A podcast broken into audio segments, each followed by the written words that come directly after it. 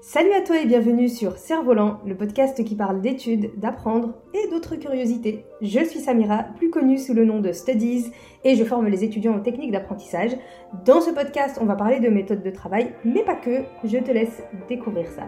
Bonne écoute!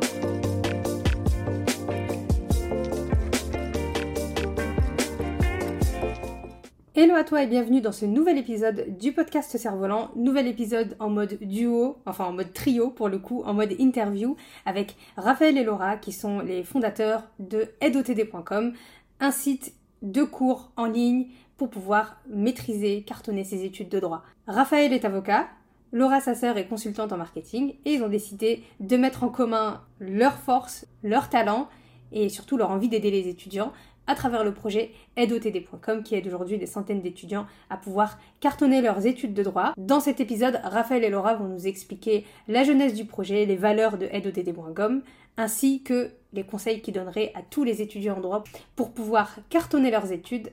Bonne écoute Bonjour Raphaël, bonjour Laura, comment allez-vous? Salut, Salut ça va bien. Ouais, super. Ça me fait plaisir de... Ça va super. Ça me fait plaisir de, pouvoir euh, vous rencontrer, vous parler pour de vrai. On a eu beaucoup d'échanges euh, par message.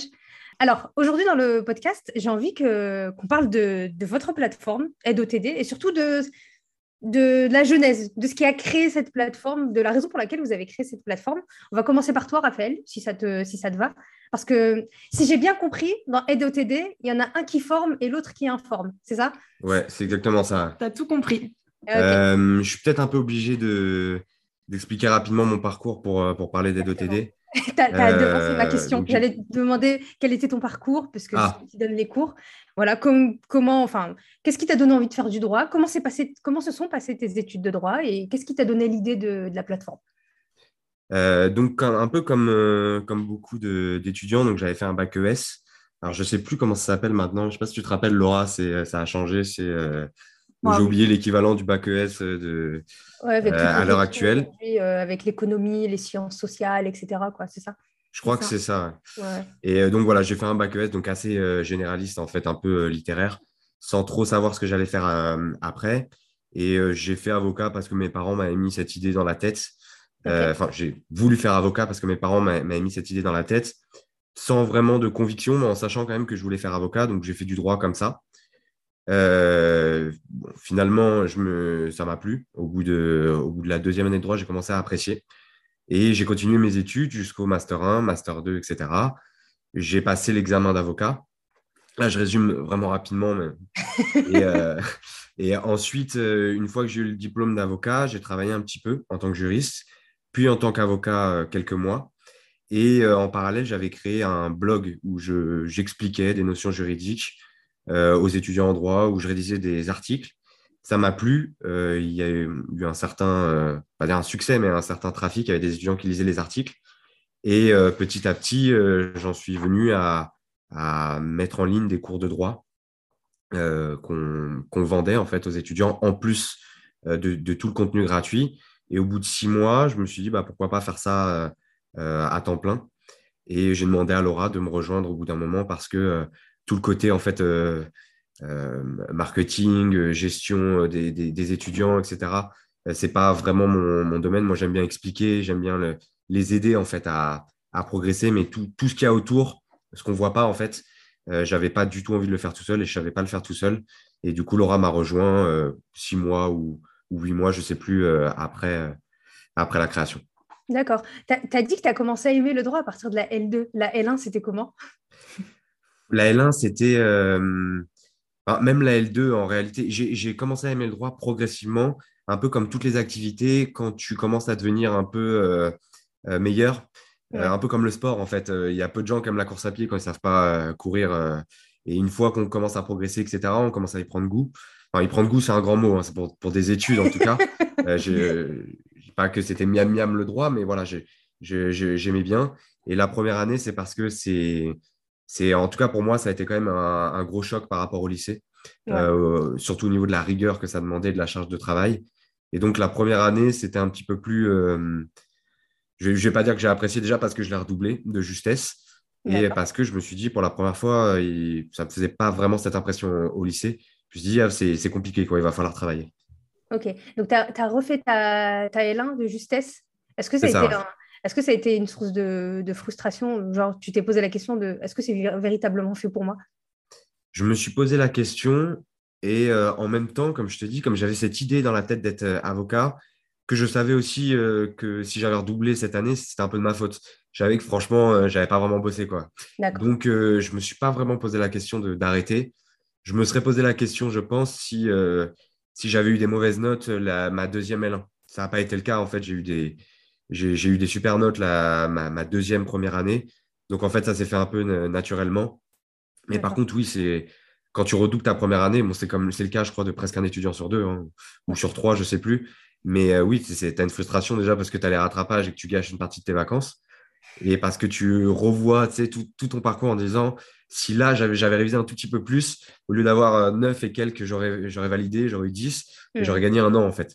Donc euh, oui, il y, a de la, y a de la frustration, mais je ne me suis pas dit que j'allais arrêter. Ok. Tu as, choisi quelle spécialité à partir du, du master, c'est ça hein? À partir, maintenant, je crois que c'est à partir de la, de la L3. Mais moi, c'est à partir du master, et heureusement d'ailleurs, euh, parce que j'étais pas suffisamment mature. Moi, je pense que si j'avais dû me décider en L3, honnêtement, je ne savais pas du tout. Euh, donc, j'ai choisi à partir du Master 1 de me spécialiser en droit du travail, donc droit privé, euh, en sachant même que j'avais pris un. Au tout début du Master 1, j'avais pris droit international, un peu au hasard, en me disant je vais voyager, ça va être cool, je vais faire le tour du monde, etc. Alors que pas du tout. je me suis retrouvé avec que des gens avec une double nationalité ou en tout cas qui parlaient soit deux langues couramment, soit trois. Euh, donc, je sais pas, anglais, euh, espagnol, arabe, etc. Et moi, je suis arrivé un peu euh, en parlant que français avec 700 autoïques. je me suis rendu compte que franchement, ce n'était pas du tout pour moi. Même la matière, en fait, ne m'intéressait pas à droit international. Et finalement, j'ai réussi à changer de justesse au bout de trois, trois semaines pour le droit du travail. Et franchement, je ne regrette pas. Ok. Et c'est ce, que, c'est ce dans quoi tu t'es spécialisé, même dans ta profession d'avocat? Oui, oui, oui. C'est le droit du travail, ça reste vraiment ma matière de, de prédilection, de, le, on va dire la matière que je maîtrise le mieux. Euh, après, quand tu fais du droit du travail, tu fais un peu du droit privé de manière générale aussi, euh, ce qu'il y a autour. Donc, on va dire plutôt droit privé. Ok, ok. Tu as, dit que tu étais, euh, enfin, que as été avocat quelques mois? C'est parce que, en fait, c'est le boulot qui finalement te plaisait pas ou c'est en fait ce que tu faisais à travers le blog qui te plaisait plus? Très sincèrement, en fait, ça, ça pourrait prendre trois heures d'en parler. Si j'avais pu euh, être avocat en même temps que ce que je fais à l'heure actuelle, euh, j'aurais fait les deux. Le truc, c'est que euh, quand tu commences une activité d'entrepreneur, tu as des charges, bon voilà, il faut, faut manger, il faut payer le loyer. Et être avocat, ça, déjà, tu peux pas le faire. Il faut que ça soit majoritaire, l'activité d'avocat. quand tu veux cumuler avec une autre activité à côté, une activité commerciale, il y a des contraintes. Euh, il faut respecter certaines conditions qui ne sont pas nécessairement faciles quand tu débutes. Euh, il faut voir avec l'ordre, etc. Donc j'aurais pu le faire, mais ça nécessitait pour moi euh, plein de contraintes. Je ne vais pas rentrer dans les détails, mais notamment un local assez grand avec une salle d'attente, etc. Parce que c'est exigé pour la profession. et tout ça a fait que je me suis dit, je vais faire une chose à la fois. Je préfère ce que je fais à l'heure actuelle. aider les étudiants, ça, ça me plaît vraiment. mais je ne ferme pas la porte un jour sur peut-être redevenir avocat parce que j'aime bien aussi cette profession. Euh, en tout cas, quand elle est exercée à titre indépendant, euh, je trouve que c'est vraiment une belle profession, en tout cas en droit du travail. Ok. Euh, alors, le concours pour être avocat, c'est le CRFPA, c'est ça hein? C'est ça. En fait, tu as plusieurs. On va dire la voie générale, c'est le CRFPA. Donc, tu, fais, tu dois avoir au minimum un Master 1. En pratique, on te demande généralement un Master 2 aussi pour pouvoir plus facilement trouver un travail après. et une fois que tu as cet examen du CRFPA, tu intègres une école de formation du barreau moi, c'était l'école de formation du barreau de Paris, mais c'est régional, donc tu en, as, en as un peu partout en France. Et, euh, et après, tu as ton CAPA, donc certificat d'aptitude à la profession d'avocat. Et une fois que tu as ça, tu as le droit de t'inscrire en tant qu'avocat dans un ordre. Et là aussi, c'est régional. Donc, si tu es à Nice, c'est l'ordre de Nice. Si tu es à Paris, c'est l'ordre de Paris, etc. Ok. Dans ton cas, tu as passé le, le, CRFPA relativement, enfin, directement après ton M2, c'est ça? Ou tu t'es donné un temps de préparation? Non, je l'ai passé une fois à la, avant le M1. D'accord. Euh, euh, non, pardon, excuse-moi, à la fin du, du M1, je ne l'ai pas eu de justesse. Et du coup, après, je l'ai repassé avec plus de temps. Euh, donc, ça m'a fait l'équivalent de à la fin du, à la fin du M2, si je dis pas de bêtises, en 2017. Ok. Tu as toujours besoin d'un premier essai de justesse, toi, j'ai remarqué. Ah oui, moi, carrément. Hein, je suis pas du tout. Quand, quand, je, quand, je, vois des gens qui réussissent le premier coup euh, en disant j'ai pas travaillé, il y en a des gens comme ça hein, qui disent le CFPA, je l'ai eu un peu par hasard. Euh, non, moi, c'est pas mon cas. J'ai vraiment beaucoup, beaucoup bossé euh, jusqu'au bout. J'ai cru que j'allais pas l'avoir. Euh, donc, non, non, j'ai besoin de.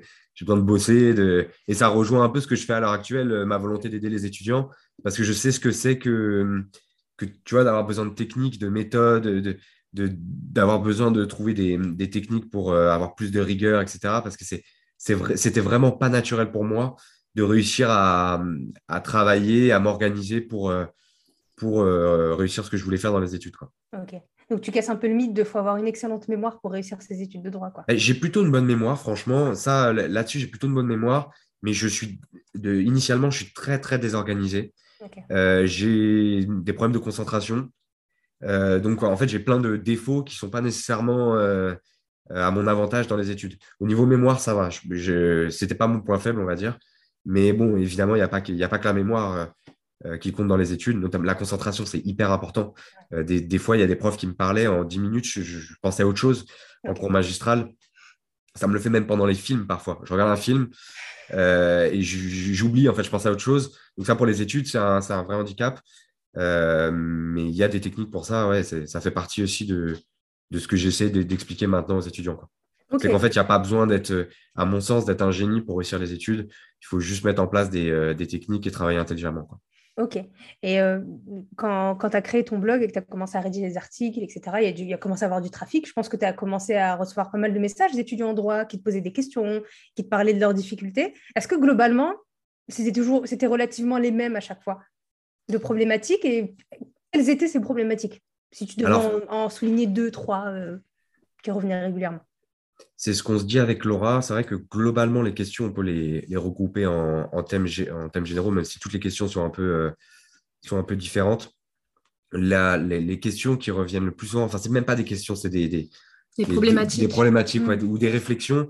C'est le stress. Déjà, on a beaucoup d'étudiants très mm. stressés qui nous disent Je vais, j'y arriverai jamais, euh, euh, je suis perdu, j'en peux plus, j'ai l'impression d'être stupide, etc. Donc ça, à mon sens, c'est un problème d'organisation, je pense. le, manque de confiance, euh, c'est quelque chose qui revient énormément. Au-delà même de se dire, je ne sais pas comment m'organiser ou je suis sur, enfin où je suis dépassée, la, plupart du temps, c'est je vais pas y arriver. Ok. ils ont l'impression que c'est une montagne à gravir parce qu'il y a beaucoup de cours justement à apprendre. Ouais. Ouais. Un peu, ouais. Et, que le changement euh, lycée-fac euh, est, euh, je pense, assez brutal en fait pour la plupart des étudiants. Ouais. la plupart du temps, ils changent de ville. la plupart du temps, il y a aussi, ils, commencent à habiter tout seuls. Enfin, il y, a, il y, a, beaucoup de choses qui se passent et au-delà même de l'apprentissage et, et de tout ce qu'il faut ingurgiter et apprendre, il y a toutes ces questions de est-ce que j'ai choisi la bonne voie? Est-ce que je vais être capable d'y arriver? Est-ce que je vais euh, décevoir euh, ma famille? Il y, a, plein d'autres choses qui, se, hum, qui gravitent un petit peu autour de juste la charge de travail. Et souvent, c'est ce qui revient dans les, dans les messages. D'accord. Il, y a, il y, a, la peur et c'est vrai qu'il y a aussi... Euh, après, c'est des questions de, méthodologie qui reviennent de mm. manière générale. J'arrive pas à faire mon devoir, je comprends pas comment je peux le faire, etc. Et c'est vrai que je comprends tout à fait en fait les questions de méthodologie. Pour te donner un exemple, euh, quand on était en Master 1, euh, les notes comptaient, euh, comptaient, vraiment énormément. On était au, en TD, et les TD, les notes de TD comptent directement pour ton dossier pour avoir un bon Master 2. Et à l'époque, j'étais avec, avec, ma copine dans, le même master et elle devait, on l'avait désignée dès le premier jour pour une dissertation sur une matière qu'on ne connaissait pas vraiment. et comme je t'avais dit, on avait intégré trois semaines après tout le monde en fait le, le master en droit du travail. Et on avait, on avait fait une dissertation, je me rappelle, on avait passé 7 euh, heures euh, tous les deux, etc. Et on avait eu, euh, elle avait eu 8 sur 20, quelque chose comme ça. Et on comprenait même pas pourquoi on avait eu 8 sur 20 à l'époque. Et je l'ai revu il n'y a pas longtemps, cette copie. Et en la lisant, je me suis dit, bah oui, c'est évident, en fait. Je comprends pourquoi on a eu 8. Et, c'est ces questions-là, en fait, qui reviennent. Et je comprends tout à fait le côté, j'essaye, j'ai envie de, de, le faire, mais je ne sais pas comment le faire. J'y arrive pas. Et peu importe le temps que j'y passe, je ne comprends pas ce qu'on me demande de faire. Donc, c'est ces questions-là, globalement, qui reviennent. Après, elles sont formulées différemment, mais c'est ces problématiques-là. OK. Globalement, sur euh, AideOTD, sur, donc, euh, sur votre site, sur la plateforme, euh, sur quoi vous vous concentrez? Sur la méthodologie ou sur les cours aussi? Moi, je dirais sur les deux. la, méthodologie, c'est une grosse part, mais si tu veux, c'est forcément une fois que tu as traité les problèmes qui sont liés à la dissertation juridique, au cas pratique, aux commentaires d'arrêt, tu peux pas non plus euh, en parler euh, plus que ça, alors que euh, à l'inverse, sur les cours en droit, il y a énormément de matière, on peut approfondir des petites notions, on peut approfondir des thèmes, des chapitres.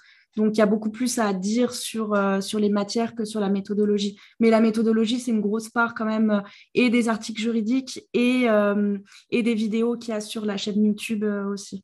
Ah bah, on va dire qu'en fait, ouais, c'est ça, c'est que la méthodologie, c'est un gros morceau mais ça évolue un peu moins. C'est-à-dire qu'une fois que, que tu as fait une formation sur le commentaire d'arrêt ou sur le cas pratique, il y a peu de choses à changer euh, pour expliquer à l'étudiant. C'est à peu près la même chose si tu fais un cours sur le commentaire d'arrêt il y a 10 ans et maintenant. Alors que si tu veux expliquer un cours, euh, tu expliques le droit du travail il y a 10 ans, ça n'a plus rien à voir avec maintenant. Mais donc c'est un gros morceau aussi. Euh, il, nous reste quand même des, des, morceaux à faire en méthodologie, on n'a pas tout fait. il y a des exercices comme le commentaire de texte, ces choses-là qui tombent de temps en temps. C'est un peu plus rare qu'on n'a pas encore on n'a pas encore traité, mais on va dire qu'on a un peu, un peu fait le, plus gros dans, la méthodologie. Et dans les cours, il y a toujours à faire, en fait, parce que ça évolue. Quoi. Mais c'est ce que j'allais dire, en fait, c'est intéressant parce que, en gros, euh, toi, tu es toujours dans une posture d'apprentissage parce que comme le droit, il évolue sans cesse, tu dois tout le temps te mettre à jour. Ouais, ouais, surtout que c'est hyper important en plus pour les, les étudiants de licence. Je me rappelle quand j'achetais des, à l'époque, quand j'achetais des manuels et que c'était pas à jour, franchement, ça, ça m'énervait.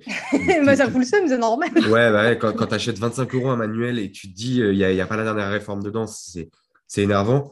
Alors, évidemment, dans les, dans les supports qu'on propose, je les mets toujours à jour. Euh, il, peut y arriver, euh, il peut arriver parfois euh, que j'oublie quelque chose, mais l'avantage, c'est ça aussi avec les supports numériques et Internet, c'est qu'il suffit de me contacter en fait et, je le mets à jour tout de suite. Alors que c'est vrai qu'à l'époque, quand tu achètes un manuel, en fait, tu l'as acheté 25 euros et que c'est pas à jour, bah, en fait, euh, tu as, gâché 25 euros. Quoi. Après, bon, c'est compliqué de le, mettre à jour toi-même quand, il y a eu des grosses réformes. Je pense notamment au droit du travail. Là, ça fait un an que ça n'a pas trop changé, un, ou deux ans que ça n'a pas trop changé. Mais euh, quand je passais le CRFPR, il y avait des réformes chaque été euh, qui modifiaient presque tout le code du travail. Et franchement, si, si tu n'as pas un truc à jour, le manuel est presque inutilisable en fait. D'accord, ok. Et euh, les, étudiants qui viennent sur votre plateforme, justement, ils viennent en complément de tous les cours ou tous les livres qu'ils achètent Ils préfèrent largement peut-être vos cours que, les livres qu'ils doivent acheter 25, 30, 35 euros? Franchement, je sais pas. Il faudrait qu'on leur demande. Je pense qu'ils ont des manuels aussi, en plus. Euh, mais je, je Il y a des étudiants qui achètent tous les packs de fiches de révision, notamment ceux de L1, euh, parce que c'est les matières qu'on propose le plus. Et ceux-là, euh, bah, les retours sont, euh, sont, toujours très positifs. Et je pense qu'il y en a qui, euh, qui se servent uniquement de ça pour pas justement se disperser. C'est un peu le but hein, des fiches de révision. De pas justement avoir à côté des manuels de 200 pages, etc. Après, après j'imagine qu'il y a toujours un complément peut-être avec le cours, magistral ou ce genre de choses. En tout cas, ce qui est sûr, c'est que les, les, cours qu'on propose, euh, ils sont quand même assez détaillés. En fait, on appelle ça fiche de révision parce que c'est organisé sous forme de fiches. Mais j'essaye de ne pas mettre des abréviations partout pour pas que ça soit illisible. Euh, c'est quand même des, phrases qui sont euh, plus ou moins rédigées. Et le contenu des fiches, c'est pas 20 pages. C'est presque un cours, en fait. et donc, en fait, théoriquement, moi, en tout cas, je les rédige comme ça pour qu'ils n'aient pas à les voir ailleurs. maintenant, je conseille toujours aux étudiants de bien suivre leur cours magistral et de compléter avec les points sur lesquels les profs ont insisté parce que je peux pas non plus. Je, regarde le programme d'une dizaine d'universités environ. Il y aura toujours des profs qui vont insister sur certains points. Et donc, ça, évidemment, je dis aux étudiants, euh, euh, mm. compléter un peu. Mais dans tous les manuels qu'ils prendront, ça sera un peu le cas. Quoi. Ok. Et euh, justement, tout à l'heure, tu as parlé de, ta chaîne YouTube, de votre chaîne YouTube, parce que vous êtes deux quand même les étudiants, euh, est-ce que vous en servez comme base pour les étudiants qui ont besoin de base, de fondement pour certains de leurs cours, pour ensuite les rediriger vers les fiches, c'est ça? Ou de des conseils pratiques? Vous donnez plus de conseils pratiques ou peut-être des notions théoriques que vous abordez? Ouais, bah en fait, nous, notre, euh, notre système, il est assez simple. On sait que, euh, qu'il y a à peu près 200 000 étudiants en droit. Euh, on sait aussi que les statistiques, elles sont assez douloureuses parce qu'il euh, y a moins d'un étudiant sur deux, qui, euh, qui, obtient sa licence. Il y a un taux d'échec qui est très fort en première année. Donc nous, on a à peu près 80% de contenu gratuit pour les étudiants en droit. donc voilà, sur la chaîne YouTube, en effet, sur le blog, pas via la newsletter, sur notre compte Instagram. Et donc là, évidemment, on aborde les problématiques qui reviennent le plus souvent, les difficultés les plus courantes, et on les aide sur vraiment les questions qu'on sait assez généralistes. Après, évidemment, pour les étudiants qui veulent aller plus loin, on a des formations euh, plus poussées, plus longues, plus approfondies euh, et qui, là, pour le coup, sont payantes. Mais euh, voilà, nous, c'est quand même notre état d'esprit, c'est donner accès quand même à, bah, aux cours de droit, rendre, les rendre plus simples, les rendre plus pédagogiques. Euh, et donc, évidemment, après, euh, après dessus, oui, il y a une petite base d'étudiants qui veulent aller plus loin et, euh, et c'est nos, nos, étudiants un peu clients. Quoi. Ouais, justement, Raphaël, tu as créé ce blog, c'est né de quoi? C'est né d'une envie d'aider les étudiants parce que tu sentais que c'était difficile pour eux d'avoir accès aux études de droit. Tu voulais rendre plus facile l'accès au droit à tous les étudiants. D'où est venue l'envie de, de, créer, de partager ça, tu vois? Honnêtement, il y a, deux raisons. Parce que je sais qu'à chaque fois que, que, qu'un créateur euh, d'une entreprise, il va dire j'ai voulu changer le monde, etc. Au début, franchement, je me suis fait plaisir. J'aimais bien écrire des, articles. Je ne vais pas, pas mentir, hein. je ne vais pas dire que je voulais changer euh, les études des étudiants, etc. Mais j'ai rédigé des articles. Alors, je rédigeais même des articles pour les salariés aussi en droit du travail. D'accord. Euh, et petit à petit, j'ai commencé à rédiger des articles pour les étudiants. Euh, et j'ai vu que ça intéressait, notamment sur la méthodologie. Et ça m'a fait plaisir d'aider, en fait, de faire plaisir, et de, savoir qu'on est lu et que ça sert à quelque chose. Et c'est vraiment comme ça que c'est né. D'accord. Avec le côté aussi, moi, ce que j'adore, c'est vraiment Internet, parce qu'Internet, je trouve que ça permet vraiment de viser euh, un, nombre euh, bah, presque illimité de personnes et de voir que je, je peux faire quelque chose que j'aime, c'est-à-dire écrire, expliquer, faire des vidéos, etc. pouvoir le diffuser au plus grand nombre euh, pour moi, c'est génial. Quoi. En plus, pouvoir le faire avec, ma sœur. Donc, il y a un côté, euh, oui, j'ai envie d'aider les étudiants, c'est le but en fait de, notre site. Je veux vraiment, les, que, si possible, que tous les étudiants qui passent par chez nous euh, réussissent leur partiel. Et en même temps, on fait quelque chose qu'on aime. Et je pense que dans tous les cas, on est obligé de faire quelque chose qu'on aime pour aider les gens. Sinon, en fait, on, sur la durée, on ne tient pas. Quoi. Ouais, c'est clair. Mais justement, j'allais venir à toi, Laura, et c'est top parce que vous montrez aussi aux étudiants, même qui sont en droit, qu'en fait, les possibilités après le droit ou même après n'importe quelle ah étude, y compris les tiennes, euh, Laura, en fait, elles sont infinies. On a l'impression que des fois, quand on va dans un cursus, on s'enferme dans une mm. série de métiers et qu'on n'a plus d'autre choix. Et vous, vous avez réussi avec la, génération Internet, avec la digitalisation, de créer un mm. nouveau métier à travers ce que vous avez déjà en vrai. Hein. Ouais. Après, moi, j'aurais tendance à dire que euh, peu importe la filière dans laquelle tu es, euh, l'entrepreneuriat permet toujours en fait d'utiliser ce que, ce que tu as acquis euh, pour en faire quelque chose d'autre. Et le droit, c'est ça. Sauf que le droit, tu as en plus, moi, de ce que je connais, la profession d'avocat que tu exerces en tant qu'entrepreneur. Donc, tous les avocats, en fait, sont entrepreneurs, en tout cas, quand, quand ils, enfin, même quand ils travaillent en contrat de collaboration. En, réalité, c'est des, des, presque des salariés déguisés, les, collaborateurs. Mais je veux dire, les avocats sont, sont, en société, peuvent créer leur cabinet, etc.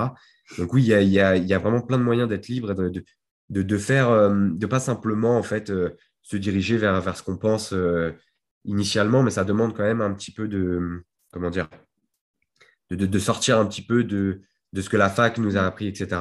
D'être un petit peu volontaire, mais évidemment, les, surtout en droit, les possibilités, elles sont infinies à mon, avis. Mais même au-delà de ça, alors toi, je ne sais pas si dans ton audience, tu as beaucoup de lycéens, mais moi, je me souviens, euh, alors, j'étais très littéraire parce que j'adorais lire, j'adorais écrire, donc j'avais toujours des, euh, des, 18 sur 20 en français, en philo, en histoire. Par contre, je faisais un blocage sur toutes les matières scientifiques. Euh, donc, j'avais vraiment un ou deux de moyenne en maths, en physique. vraiment, je boycottais ces matières-là. Et donc, ça a été très difficile pour moi de passer en, en bac ES, donc, qui, est, qui, était la, la filière économie à l'époque où il y avait quand même un gros coefficient de maths. Euh, finalement, j'ai eu mon bac, euh, j'ai bien fait de forcer puisque j'ai eu mon bac avec mention bien. Et finalement, quelques années plus tard, je me suis retrouvée à travailler dans un métier euh, d'analyste marketing où ça, en fait, tu manies des chiffres toute la journée, tu fais des calculs. Donc voilà, pour dire aussi que des fois, on, on, se met un peu des barrières tout seul en se disant j'aime pas ça ou je ferai jamais ça. Et puis après, la vie fait que tu évolues et que entre la théorie et la pratique, il y a quand même un, gros gap en fait. C'est euh, toi comment tu, vas t'adapter et, euh, et qu'est-ce que tu vas faire toi de tes compétences et comment tu vas, pouvoir euh, t'adapter. quoi. Bah justement, Laura, tu as fait quoi comme cursus? Comme ça, on, rebondit sur toi. Bah, du coup, euh, alors, euh, moi, j'ai eu moins de difficultés que Raphaël euh, dans les études supérieures. Après mon bac ES, j'ai fait un DUT information communication. Et ensuite, je suis allée à Assas, à l'Institut français de presse. Donc, c'est une, c'est une filière sciences politiques et sociales, mention communication. Euh, et en fait, moi, j'ai adoré mes, études, j'ai adoré les cours, j'ai adoré les profs que j'avais. Euh, la difficulté pour moi, alors on ne travaille pas du tout de la même manière avec euh, Raphaël. lui, il est très désorganisé. Moi, je suis à l'inverse, peut-être un peu trop un peu trop organisée, je veux faire 10 000 choses à la fois et du coup, la, la difficulté pendant mes études, c'était donc de gérer mes études, mais à côté, j'avais un, j'avais un, j'ai fait plein de boulots différents. J'ai été hôtesse, babysitter, euh, euh, serveuse, euh, voilà. je sortais aussi beaucoup. j'avais des mémoires à rendre. j'ai fait des stages, alors qu'à la fac, à l'époque, on n'avait pas de convention, donc je me, en plus du boulot, etc., je, enfin, je me rajoutais toujours plein de trucs. et voilà, et c'est à ce moment-là que j'ai mis en place des techniques pour gérer mon temps, pour être bien organisé, pour euh, surtout aller à l'essentiel et, euh, et entre guillemets, apprendre vite et bien. Ok. Et qu'est-ce qui, t'a, qu'est-ce qui a résonné en toi dans ce projet? De aide OTD Aide OTD, alors déjà, alors, est-ce que tu t'es parti avec l'idée de le sauver parce qu'il était désorganisé Non, pas du tout. Non, bah ça, ça a été un, un peu un cheminement. Donc du coup, après mes études, j'ai travaillé pendant presque dix ans euh, j'ai été euh, chargée d'études marketing, responsable de clientèle. J'ai été aussi euh, consultante marketing en freelance. Et puis, en fait, le aide OTD a commencé à, vraiment grossir. Le nombre de, visites sur le blog faisait qu'augmenter, sur la chaîne YouTube aussi. Donc, Raphaël, comme il l'expliquait, il, il, était un petit peu perdu sur tout, tout ce qui est à côté de l'enseignement, en fait. Bah, gérer une base, euh, une base de données, euh, écrire des mails euh, un peu plus, enfin voilà, bien mis en forme, s'occuper des réseaux sociaux, etc. on en a parlé tous les deux. Moi, c'est arrivé, cette proposition de le rejoindre, ça arrive au bon moment dans ma vie. et voilà, et je m'éclate maintenant, donc je regrette pas du tout. On a vraiment chacun nos rôles sur AideOTD. Je pense que ça a mis du temps à se mettre en place, mais maintenant on a, on a trouvé chacun notre place. Sur Instagram, les gens ont bien identifié que, euh, c'était à moi qui s'adressait et que Raphaël, c'était plutôt par mail. Euh, voilà, donc euh, on, avance bien et, on a plein de projets et c'est super cool de faire ça à deux en famille. Ok, c'est top. C'est une belle aventure. En plus, je vois l'équilibre aussi que, vous avez réussi à créer. Donc, euh, donc bravo. Euh, Raphaël, j'ai une question. Justement, euh, je, vois que tu aimes enseigner, vu que c'est l'objectif même de la plateforme. Ça t'a jamais intéressé d'enseigner autrement que sur, via ta plateforme? Peut-être. Je, l'ai fait, je l'ai fait deux ans à la fac de Nice. D'accord. donc, j'étais, ça s'appelle chargé d'enseignement en fait. Oui, c'est ça. Chargé en statut vacataire. Mhm. Euh, donc, je l'ai fait en droit des personnes, en droit du travail. Euh, j'ai bien, j'ai bien aimé en fait faire les cours, préparer les TD, etc. Euh, maintenant, les facs, c'est c'est quand même assez désorganisé. En fait, c'est agréable et franchement, ça te donne de l'expérience. Ouais. c'est pas impossible que je le refasse à l'avenir parce que je pense que ça te fait progresser. Tu es directement en contact des étudiants. C'est vrai que c'est différent. mais c'est vrai que bon, voilà, tu touches, quand tu fais un TD, tu touches 25 personnes en même temps.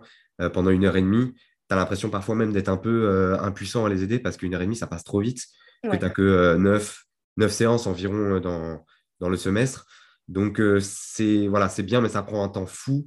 C'est moins efficace, à mon sens, que de passer par la voie Internet et de, tu vois, de, voilà, de, de, bah, de toucher un plus, grand, nombre, un, plus grand nombre de personnes. Quoi. Ok, ok. Mais, mais j'ai bien aimé, je, je le referai peut-être à l'avenir.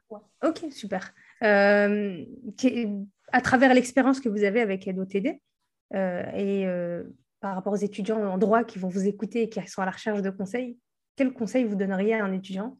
Allez, on va imaginer, il l'écoute à la rentrée, il va commencer sa première année de droit. Quel conseil vous lui donneriez pour qu'il puisse passer l'année, du moins pas en toute sérénité, parce que voilà, il y aura des moments de stress, mais avec un peu plus de, un peu plus de sérénité, on va dire. Il y en a beaucoup. Hein. tu peux commencer par un, peut-être? Alors, moi, je dirais le, premier conseil, avant même de parler d'organisation, de, de, méthode, etc. Et celui-là, en fait, c'est un conseil qui vaut pour tous les étudiants qui sont en droit ou dans une autre discipline. C'est pourquoi vous voulez faire du droit? Il faut que, en fait, avant même de commencer, il faut qu'ils trouvent leur motivation, qu'ils aient un objectif. Euh, s'ils font du droit, comme disait Raphaël tout à l'heure, euh, juste pour faire plaisir à leurs parents, il y a peu de chances qu'ils tiennent euh, sur, la durée, en fait. Euh, alors que s'ils ont en tête, enfin voilà, à, à, 19 ans ou 20 ans, on ne sait pas forcément quel métier on veut exercer, mais au moins se dire je veux faire du droit pour euh, aider les gens ou je veux faire du droit parce que je veux gagner de l'argent ou avoir un peu euh, ce truc en tête pour avoir sa motivation et tenir. Alors en sachant aussi que justement, il ne faut pas se prendre la tête à se dire je ne sais pas encore quelle profession je vais faire. Ça peut être tout simplement de se dire je valide une licence comme ça, voilà, j'ai euh, mm. une, licence en droit et après, euh, je pourrais faire autre chose. Il ne faut pas forcément se, donner un objectif compliqué, mais quand même un, petit objectif. Sinon, c'est sûr que ça va être dur de passer la L1. Ok, ok. Et pour une personne qui a, qui a, qui a redoublé son année, quelle qu'elle soit en droit, euh, quel conseil vous lui donneriez pour justement réajuster, comme toi, Raphaël, avec la deuxième année ben moi, je lui dirais, déjà, je lui dirais, regarde, en fait, ceux qui, toutes les personnes qui ont redoublé en première année, et qui sont avocats maintenant. Je crois même que euh, Éric Dupont-Moretti, je crois qu'il a redoublé hein. sa, licence, euh, je ne sais pas s'il a redoublé une ou deux fois, mais bon, il a terminé ministre de la Justice. Donc en fait, euh, voilà, c'est redoubler, en fait, c'est vraiment rien, ça ne veut rien dire. C'est sûr que c'est mieux de passer parce que voilà, on, gagne, un, gagne un an. Mais après, c'est sûr que si vous refaites une deuxième année, il va falloir travailler régulièrement. En fait. Moi, je pense que c'est le, conseil principal. Mhm. travailler un peu plus, c'est le travail hein, aussi, les études, et surtout régulièrement. On ne peut pas travailler à chaque fois la veille du galop. Ça, en fac de droit, ça ne marche pas, ça. Sauf peut-être pour un petit pourcentage de, personnes euh, super intelligentes, au-dessus de la moyenne, etc. Mais en réalité, euh, moi, j'en ai, j'en connais pas quoi. Des gens qui révisaient vraiment au dernier moment, qui sont passés à chaque fois. Euh, et aussi, Samira, je pense que tu seras d'accord avec nous, c'est s'entraîner. Euh, tu s'entraîner parce qu'il y en a beaucoup qui, disent euh, j'ai tout appris par cœur, mais j'ai eu une mauvaise note. Oui, mais est-ce que tu as, regardé les annales des années précédentes? Est-ce que tu t'es, as fait l'exercice en condition d'examen?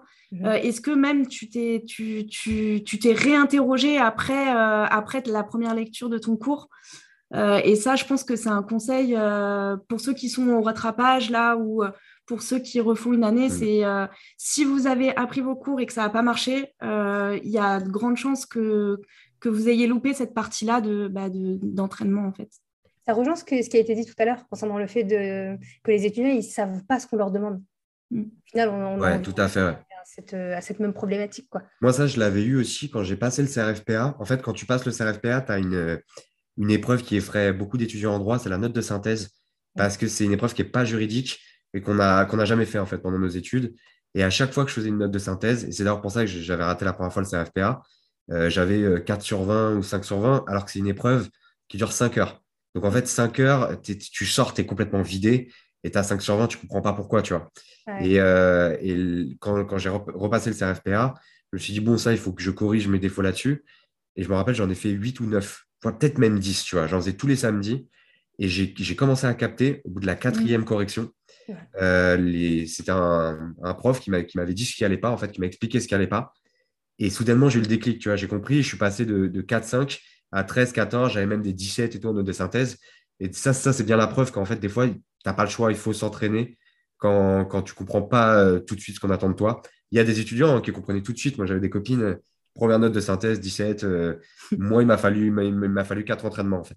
Je pense que parfois, le problème vient de là et qu'il vaut mieux en fait se manger des, des, 4 sur 20 en entraînement, voire en TD, plutôt qu'en partiel.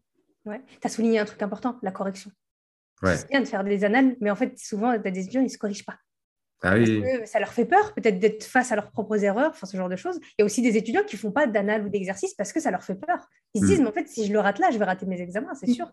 Et ce point-là de la correction, il est important. C'est important de mettre son ego de côté, de se dire, bah, en fait, c'est important de, regarder où j'ai eu faux parce que c'est l'occasion pour moi de, m'améliorer en fait. Ouais.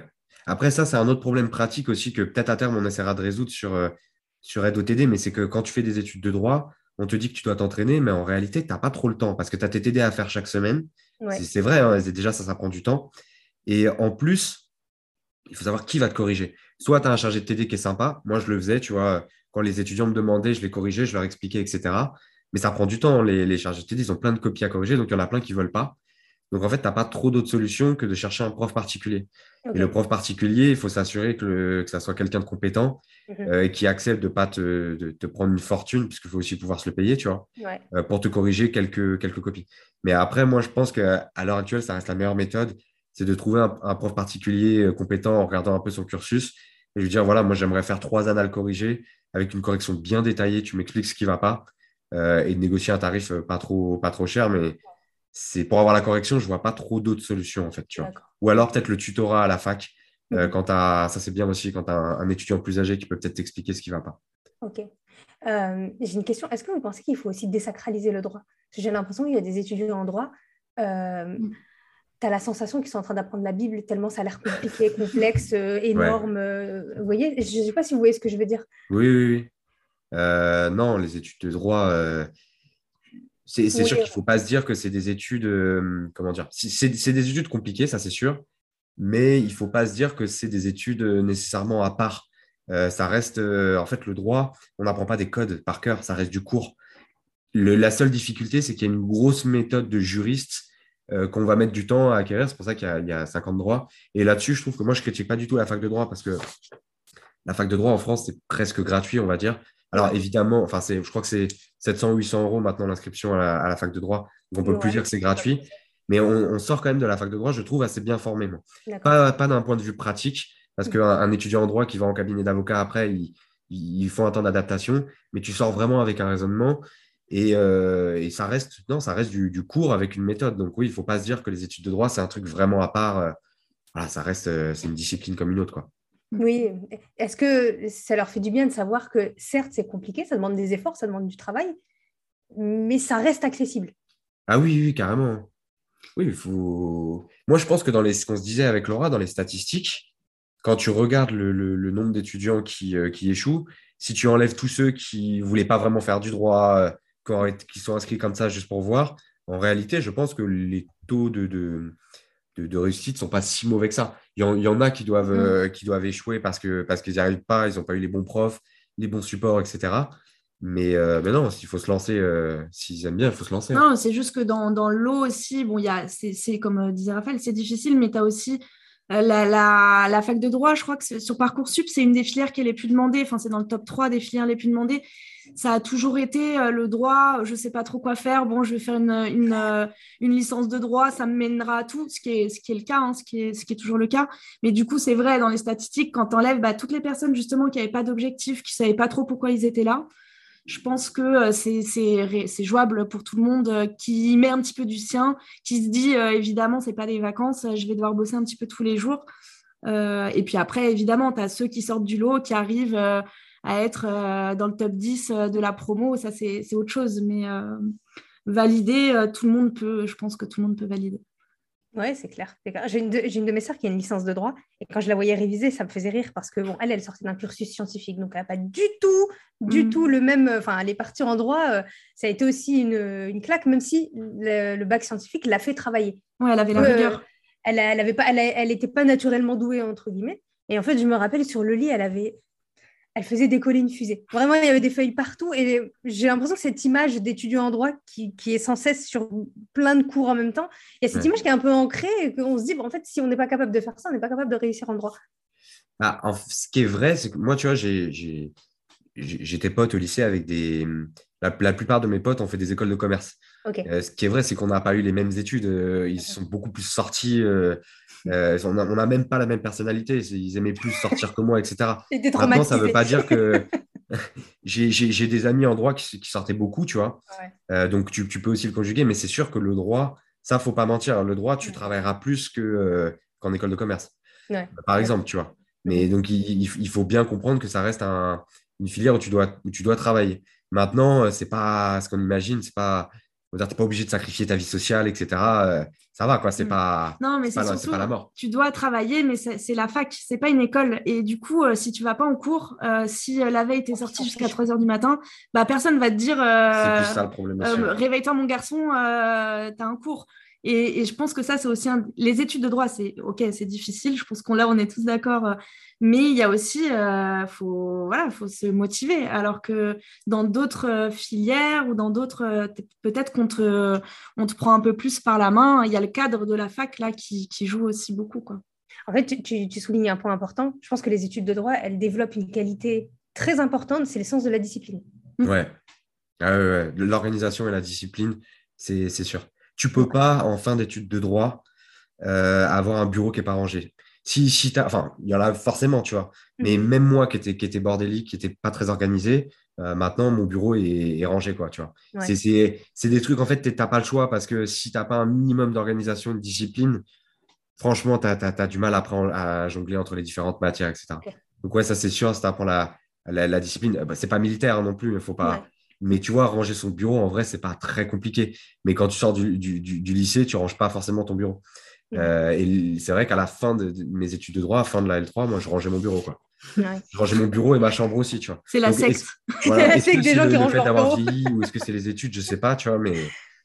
Mais, tu sais, tu me fais penser à, ça, c'est un truc à l'américaine. Hein. Euh, il y, a un mec qui a écrit un livre sur ça. Peut-être que vous l'avez déjà lu. C'est un, ancien militaire. Il parlait du sens de la discipline. Il dit la première chose qu'il faisait le matin, c'était son lit. En fait, ça, ça changeait tout sur sa journée. Ouais, c'est vrai. Donc, euh, voilà, tu me, fais, tu me fais penser à ça. J'ai une question par rapport à ça d'ailleurs. Est-ce que vous pensez qu'il y a des étudiants en droit, ils viennent parce qu'ils ont trop glamourisé le, le parcours et l'arrivée? À cause des séries américaines. Genre, je traîne tout le temps en robe tailleur et j'ai que des disputes et en fait, je travaille jamais. Alors qu'il me semble que la profession d'avocat n'a rien à voir en France. Déjà, vous avez une robe qui vous coûte bon. Ouais. ouais. Bah, en fait, oui, je pense que tu en as qui, qui, viennent là-dedans euh, pour ça. Je pense pas que ça soit le, je pense pas que ça soit le gros de ceux qui restent. Bah, ils, déchantent, dès la première année. Hein. mais, mais c'est quand même bien ces séries, hein, parce que je pense que ça te donne quand même une motivation, parce qu'il y a un, il y a un fond de vrai quand même. Tu vois, quand tu travailles dans un gros cabinet parisien, tu as des bonnes rémunérations, euh, tu viens habillé en costume, etc. Tout le monde veut être art respecteur. Ouais, à la... ouais c'est vraiment ça. À la fac de droit, moi, il y avait des mecs en L1, L2, ils étaient déjà en costume. Euh, tu sentais que tu vois, ils étaient contents. Quoi. Et donc, si, je ne sais pas s'ils sont restés avocats ou pas, mais si tu restes avocat, c'est sûr qu'après, tous les jours, tu peux venir travailler en costume. Tu à ce côté-là, tu vois. Euh, mm. tu peux aller, si tu choisis en fonction de ta matière, tu vas faire des plaidoiries.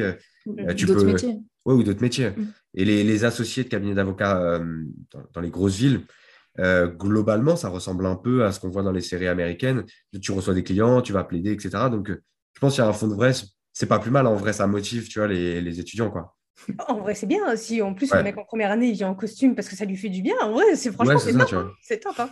J'espère juste qu'il pourra aller continuer à aller jusqu'au bout. Mais c'est juste que le système américain il n'est pas le même en termes d'études parce que c'est un système qui est très jurisprudentiel. Même si vous avez la notion d'arrêt en droit que vous devez apprendre en masse, enfin, j'ai même cette sensation que les études de droit aux États-Unis elles sont largement plus dures qu'en France. Franchement, je vais, je vais pas parler de ce que je connais pas. Je, je sais juste que la différence, je crois, par rapport à, à la France, c'est qu'en cours, eux, ils font vraiment des.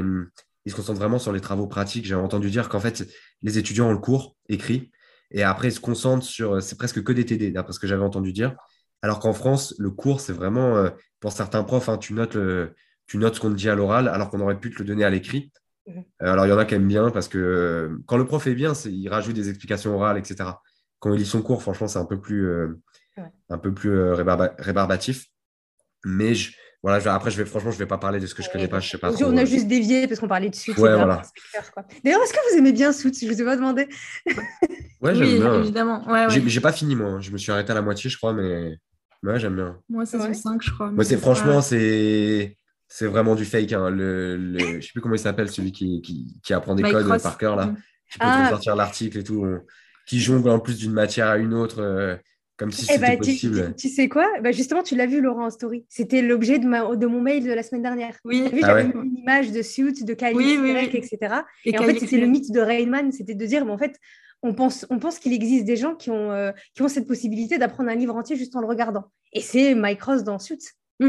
C'est Je lis une page, j'ai tout retenu. Mm. Et en fait, on a, il y a beaucoup d'étudiants qui arrivent avec cette idée que c'est faisable, c'est possible, ce qui, est faux. Et du coup, en fait, selon moi, Ouais, non, c'est vrai. compliqué. Hein. Ouais. Selon moi, tout ce qui est euh, exceptionnel, quand je dis exceptionnel, c'est une personne sur 100 euh, millions. Oui. Il faut, il faut partir du principe que euh, voilà, il ne faut pas passer par cette voie-là. Il ne faut pas dire qu'on va faire partie des, des, des, 1 sur 100 millions. c'est pareil dans tous les domaines, hein, que ce soit dans le sport ou dans les études, etc. des mecs qui retiennent un code ou une page après l'avoir lu comme ça, je ne pense pas qu'il y en ait énormément. Après, je pense que les, personnes qui sont comme ça, de toute façon, elles le savent. Hein. Si, si là, vous faites le test, vous prenez un code civil, vous arrivez à retenir trois pages en les ayant lu 10 secondes, bah oui, c'est que vous êtes différent des autres. Quoi. Et profitez-en. Profitez-en. Alors, si on devait euh, résumer euh, les leçons qu'on devrait, devrait, tirer de ce podcast, et puis surtout les conseils qu'on devrait donner aux étudiants, c'est euh, trouver, enfin, trouver une raison pour laquelle on, fait ce que, on, entame ce genre de cursus, parce que c'est assez long, développer son sens de la discipline, ouais. Et puis faire des efforts de façon régulière, plutôt que de tout, de faire de la boulimie intellectuelle juste avant l'examen. Quoi. Ouais. Alors, évidemment, il y a plein d'autres conseils. bien sûr, bien sûr, je prends le. Mais, c'est pour moi l'essentiel, ouais, c'est ça. Euh, après, il y a aussi. Euh, en fait, nous, ce qu'on essaie de faire avec, euh, vraiment avec, avec AdoTD, c'est le, support de révision qu'ils vont choisir. Parce qu'en fait, c'est aussi l'essentiel du temps. Les étudiants vont le passer à faire, certes, leur TD, mais aussi à apprendre du cours. Nous, c'est ce qu'on essaie de faire, en fait, c'est de proposer des, supports où il y a un effort de pédagogie derrière. Parce que, enfin, en tout cas, moi, je sais que c'est un truc qui m'a fait perdre du temps quand j'étais étudiant. C'est difficile de trouver des bons supports. Parfois, on a des manuels, c'est pas une blague, de, de 400, 500 pages énorme avec des blocs de texte. On a l'impression que c'est fait exprès tellement ça donne envie de vomir. J'en avais acheté la, première fois que, que je me suis inscrit en, première année de droit pendant les vacances. Je ne sais plus ce que c'était, mais c'était un Dalloz énorme. Et, vraiment, ça m'avait dégoûté. Je m'étais dit, mais en fait, je vais peut-être pas faire du droit. Quoi. Et donc, je pense que le support de révision, c'est très important de choisir un, support qui ne va pas détailler des notions qui ne seront pas au partiel. Il faut se concentrer sur ce qui va tomber. Il faut, faut réviser intelligemment. Et aussi des, des supports avec une mise en forme qui, voilà, qui dégoûte pas en fait l'étudiant euh, au premier abord. On peut pas apprendre 500 pages par cœur, c'est pas possible. Personne peut, peut faire ça. Donc, euh, le, choix du support de révision, à mon sens, c'est important et de faire attention à choisir un support de révision où il y a eu un vrai effort de pédagogie derrière. Ouais, ça c'est hyper important. J'avais déjà euh, des étudiants en accompagnement en droit qui apprenaient des 50-60 pages par cœur. Et je disais, mais en fait, tu peux pas faire ça toutes tes années sur toutes les matières, c'est pas possible. Oui, quand tu as 11 matières, euh, et que tu as à l'apprendre par cœur, mais ensuite savoir le, recracher. Enfin, c'est, en plus, tu as la deuxième étape euh, qui est aussi, euh, qui est aussi un, travail différent. Donc, ouais. ouais. pour conclure, on peut vous retrouver sur Instagram, sur YouTube, aussi sur, bah, sur votre site, bien évidemment. Sur le site. Ouais, edotd.com. Vous avez d'autres réseaux? Peut-être qu'on mettra en description. Euh, je crois pas. Alors, il y, a TikTok qui démarre euh, tranquillement. si vous voulez nous donner on un devient les, On devient les nouveaux boomers des jeunes générations. Ouais, c'est vraiment ça. on essaye de. Voilà. Mais moi, le problème, c'est que quand je commence à aller sur TikTok, je reste 4 heures. Ah, Donc, euh, du coup, je pense que je vais confier la gestion du compte à quelqu'un d'autre parce qu'à chaque fois, je me fais piéger et quatre heures après, je suis encore dessus à regarder des vidéos d'enfants qui dansent. Donc, Qu'est-ce qu'on peut, qu'est-ce qu'on peut vous souhaiter de bien pour, euh, pour Aide au TD Ce qu'on peut nous souhaiter de bien, c'est qu'on euh, continue cette progression-là, en fait. Si, euh, si on arrive à toucher de plus en plus d'étudiants, à... nous, on essaie de s'améliorer en plus tout le temps. Donc, on, sait qu'on ne sera jamais parfait. Donc, si on peut s'améliorer, toucher encore plus d'étudiants, aider les, les, étudiants à réussir leurs études et devenir une, référence vraiment dans le milieu de, nous on appelle ça l'aide au TD, mais en fait c'est de l'aide aux études de droit en, complément de, en complément de la fac. Si on peut devenir une référence vraiment pour, pour tous les étudiants, euh, je ne sais pas toi bah ce que tu penses, mais bah c'est vraiment le but, quoi. Mm. C'est de, de, euh, de, mm. grossir, pas forcément de grossir dans le sens euh, tu sais, entreprise multinationale, etc. Simplement. Nous, on t'attend en costard à la Harvey Specter et tout, à arriver à ton bâtiment droit. non, voilà. Mm. bah, ça serait bien en vrai, hein, mais, mais voilà, tu, on, on, voudrait vraiment que, que que qu'on soit utile, utile pour les étudiants et que les, étudiants nous connaissent pour ça. Ouais. Bah, écoutez, je vous le souhaite euh, fort. En tout cas, c'est un très beau projet. C'est un très beau projet, je pense, qui, aide aussi à, désacraliser cette, euh, cette discipline pour qu'il y ait de plus en plus de gens qui puissent y entrer. J'avais un, prof de droit qui nous disait le droit, c'est un pouvoir. Un pouvoir euh, Ouais, il nous disait le droit, c'est un pouvoir. C'est pour ça qu'il est compliqué à acquérir. Et donc, je souhaite à plein d'étudiants de pouvoir avoir ce, ce pouvoir, parce qu'il me semble en plus que c'est une. Enfin, c'est très large ce que je vais dire, mais il y a certaines professions dans le domaine du droit qui sont un peu en crise, il manque des gens. Donc, euh, ouais. on en a besoin. Ah oui, non, mais carrément. Ce que je dis, moi, pour les. Bon, après, on, on va pas repartir pour, pour deux heures, tu vois. mais euh, rien que les avocats, les avocats, en fait, il y a, un million de façons d'exercer la profession d'avocat. C'est-à-dire que mhm. en fonction de la matière, du lieu où tu exerces, du type de cabinet, etc., ça ne sera pas du tout la même profession. Mais les avocats, tu tapes dans, Google avocat avec une matière à côté, tu as des postes à l'infini qui recrutent, mm. qui sont pas si mal payés que ça. En tout cas, à Paris, qui sont plutôt bien payés, quoi, tu vois. Mm. Mais c'est pareil pour juristes, etc. Alors, je parle un peu des métiers que je connais parce que moi, j'ai fait ça. Mais dans le droit, de manière générale, euh, non, il ne faut, il faut pas croire, ça, ça recrute vraiment. Et, euh, des non, mais c'est surtout que maintenant, tu as plein de nouveaux métiers où, euh, justement, si tu as fait. En fait, c'est pour ça qu'on parlait de d'abord peut-être se fixer comme objectif juste avoir une licence de droit. Tu n'es pas obligé de faire un master spécialisé. Ce que tu peux aujourd'hui avec une licence de droit, si tu complètes avec des compétences, en, par exemple en développement web, alors là, c'est. Ça, c'est jackpot, je pense, C'est jackpot euh, pour. Euh, ça va être euh, vraiment très, très recherché, tous ces métiers-là qui allient la double compétence ou tout ce qui, est, qui touche au legal design. Si après tes études de droit, tu fais une formation au graphisme, enfin. Voilà, il y a plein de nouveaux métiers maintenant avec des doubles compétences, droit plus autre chose, qui sont, qui sont bah, très, très recherchés. Et, euh, et, ça, ça laisse aussi de l'espoir aux étudiants qui se disent oh, que je ne sais pas quoi faire après ma licence de droit. Bah, Fais un autre, un, un autre parcours et euh, et t'inquiète pas que, que, tu trouveras euh, du travail et que tu pourras t'éclater sans faire du droit, du droit pur. Quoi. Ouais. Bah, pour les étudiants en droit qui nous écoutent, vous avez une porte ouverte à aller explorer. En tout cas, merci pour, pour votre temps, c'était top. Bah, merci à toi. merci à toi surtout. À très vite. Un plaisir. Ouais. à bientôt. À, bientôt. Salut. Salut.